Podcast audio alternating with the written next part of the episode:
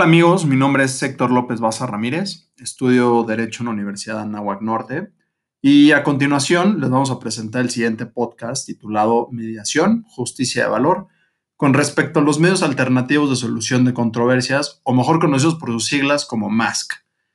Los integrantes de nuestro equipo son Julieta Yepes, Ana Laura Mendirichaga, Ana Paula Boy, Sergio Lomelí y un servidor, eh, a quienes les mando un, fuerte, un fuerte abrazo. Así que siéntanse cómodos y vamos a iniciar con, con este bonito proyecto. El propósito del siguiente podcast es poder analizar por qué el justo medio es vital y tiene una gran importancia en los métodos alternos de solución de, de, conflictos. Para esto debemos de tocar muchos puntos y destacar el valor que tiene en nuestra vida diaria tocar temas como el valor de la justicia, el derecho, las MASC y el Estado eh, es fundamental para poder avanzar y tratar de vincularlo con eh, la nueva realidad en la que estamos viviendo.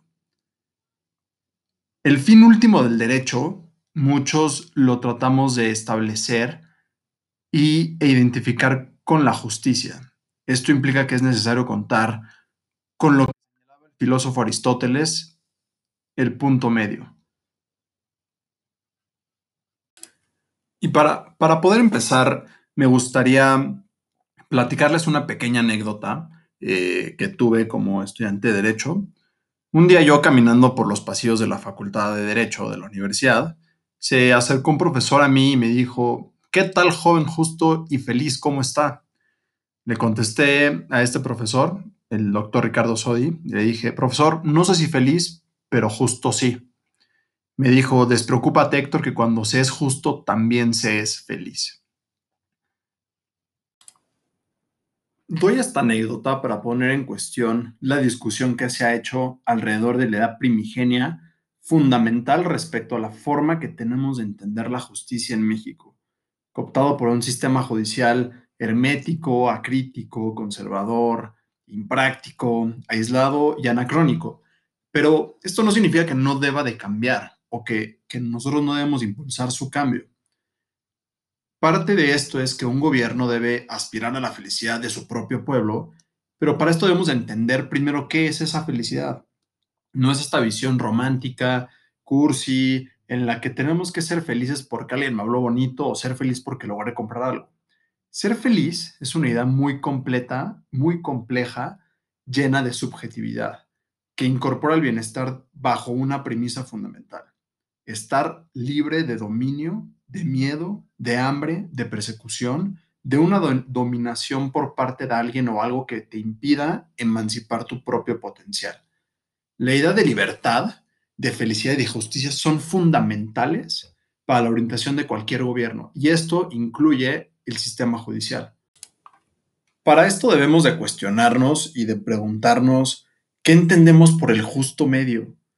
Podrá ser un término muy ambiguo y que estará sujeto a muchas subjetividades, pero que en términos filosóficos lo, podemos tratar de definir como este hecho en el que en todas, se puede dar en todas nuestras situaciones y que podemos dividir en dos partes.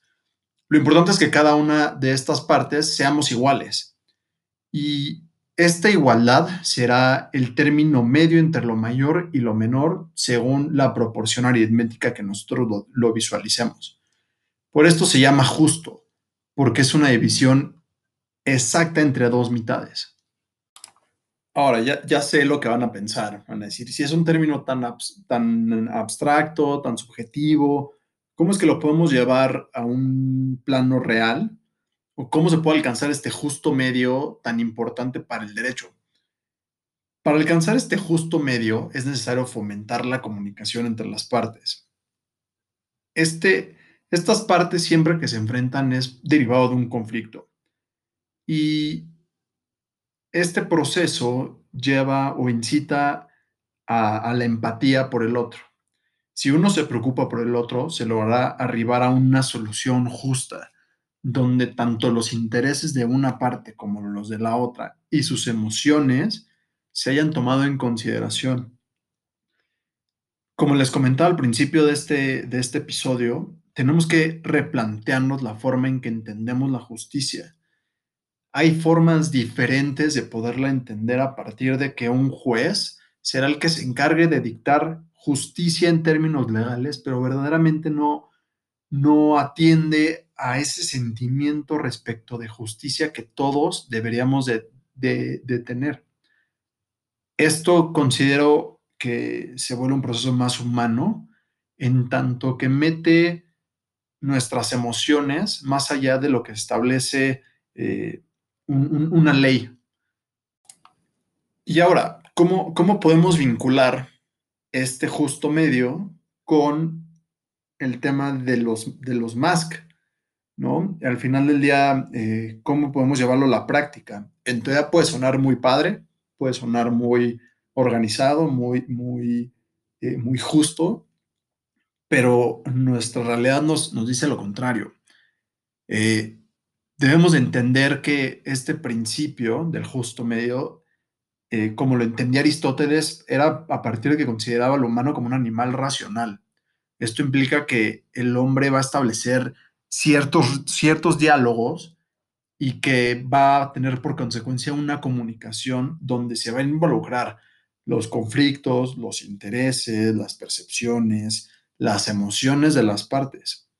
Una de las finalidades que podamos entender en las MASC es facilitar y esclarecer la comunicación tomando en cuenta el perfil de la otra persona, tomando en cuenta el bienestar del otro, tomando en cuenta su sentido emocional, que esto nos puede permitir tener un mejor diálogo y buscar una mejor solución en la que ya sea que una persona externa a estas dos nos, nos ayude a, encontrarla o que las mismas partes en un ejercicio de reflexión, de intereses, traten de proponer una solución en la que se pueda construir de forma diferente y que a la larga y que al final de que se solucione dicha controversia genere un sentimiento de justicia, de felicidad y de libertad. Ahora, partiendo de lo que acabo de comentar, se puede decir que el justo medio tiene un fin teleológico que se puede encontrar en los objetivos de, de los medios alternativos de solución de controversias. El entender y enfrentar un conflicto en unos sistemas jurídicos como los que conocemos hoy, en países que nos encontramos en vías de desarrollo, son completamente innovadores. Se vuelven relevantes y llamativos para la sociedad porque al final del día está atendiendo al núcleo de la naturaleza del ser humano, que es buscar dialogar. Cuando nos quedamos sin argumentos y sin diálogo empieza la guerra. Y hoy creo que existe una falsa concepción de lo que representa un proceso judicial o un juicio se entiende más como una guerra en la que quien tenga más dinero, quien pueda contratar un mejor abogado, quien pueda conocer al juez, quien esté mejor parado, quien esté mejor posicionado, será quien tenga acceso a un, a un término muy similar de la justicia, pero que no se acerca en lo absoluto al verdadero sentir o al verdadero objeto de lo que representa el derecho. Considero que el, el asimilar o enfrentar nuestro sistema de justicia hoy en día representa una tarea titánica. Para esto debemos también incluso retomar a los autores clásicos que, que nos dieron una respuesta y que nosotros las fuimos modificando conforme a las circunstancias que la humanidad vivía en cada momento. Y para esto, por más subjetivo que suene, verdaderamente sí tiene un fondo. Y es que la justicia la podemos entender como este término medio entre dos extremos. Cada extremo es la injusticia. Tan injusto es que se cometa una injusticia con alguien como permitir que alguien cometa una injusticia conmigo. Es en medio de esos dos extremos, ese justo medio es lo que entendemos por justicia. Y sin la justicia, como diría Aristóteles, no hay eudamonía, que esto significa o se puede traducir o es un sinónimo de lo que comentó eh, el doctor Sodi al principio de, este episodio, no, no, no puede haber felicidad. Y los invito a reflexionar en este término y, ver si, si, cuestionarse si ustedes han sido injustos con alguien eh, o si han dejado que alguien cometa una injusticia para, para que podamos entender este y cuestionarnos eh, lo que sucede en México, la realidad que nosotros tenemos hoy en día. Parte, parte de esto y de esta nueva forma de enfrentar esta realidad es acudir a, los nuevos mecanismos que tenemos. Uno de ellos, y uno de mis favoritos, es el tema de la mediación. La mediación, para quienes no lo han escuchado y eh, quienes no, no, sepan en qué consiste, el, el término de mediación o esta figura es un proceso que ayuda a que las partes cambien sus percepciones acerca de un conflicto en específico. Esto nos da una nueva forma de buscar una solución y que la podemos establecer por medio de la comunicación entre las dos partes. Lo, principal de esta figura es que el mediador, que es esta persona tercera ajena a las dos personas que tienen el conflicto, siempre se va a limitar a facilitar el diálogo. Mediante el uso de su percepción la práctica y el entrenamiento adquirido con lo que estimula las partes para que buscamos o busquemos una nueva solución eh, que sea mutuamente compartida. Esto no solamente lo podemos estipular en una visión del día a día, en un conflicto que, que tengamos con otra persona, sino que realmente lo podemos llevar al derecho, ya que desde mi punto de vista, el derecho parte de la observación de la realidad y específicamente de la realidad de los seres humanos y de sus relaciones sociales que existen a partir del intercambio de bienes y servicios. Por lo tanto, el que nosotros no podamos eh, adecuar este tipo de eh, soluciones que no nos podamos adaptar a estos hechos y el verdadero significado que tiene para nosotros no nos ha permitido progresar como sociedad en un sentimiento de justicia. Debemos de considerar más cosas, debemos considerar el lenguaje, que es parte fundamental de toda conversación, pero que esta conversación no se va a dar por sí sola, se da siempre en un contexto en el que haya eh, emoción, eh, corporeidad, que podamos entender, tenemos, podamos tener empatía de la otra persona y que nos permita visualizar una forma distinta de poder enfrentar nuestros problemas sin la necesidad de irnos a una situación de guerra eh, inalcanzable que representen valores que no tienen que ver con el derecho ni con la realidad humana. Recordemos que estas figuras surgen para tratar de encontrar nuevas soluciones a nuestros problemas de siempre. Y nuestros problemas de siempre nos indican que, la justicia hoy en día, por los métodos tradicionales, es tardada. Y esto nos, nos conlleva a que la justicia que llega tarde no es justicia. Perdemos ese sentimiento.